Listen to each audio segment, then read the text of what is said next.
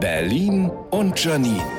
Die spitzeste Zunge der Stadt. Leute, die ganze Stadt ist voll von Mini-Baustellen, bei denen einfach nichts passiert. Warum nicht? Seit Monaten glotze ich von meinem Fenster aus auf eine 100 Meter abgesperrte Buddelkiste, in der einfach nichts vorangeht. Nun, naja, nichts ist nicht ganz richtig. Regelmäßig früh um sieben kommt mal ein Bauarbeiter vorbei, fährt fünf Minuten mit dem Bagger und geht dann wieder. Meine Güte, was ist denn daran so kompliziert, ein bisschen Beton oder so zu legen? Selbst ich kann das besser. Und hab ich das schon mal gemacht? Nee. Oder wird das eine Straße mit von Kindern handgelegten Straßsteinen?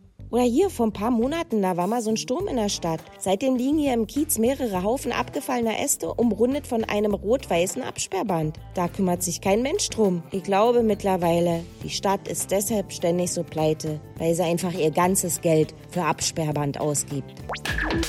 Berlin und Janine. Auch als Podcast auf rbb888.de.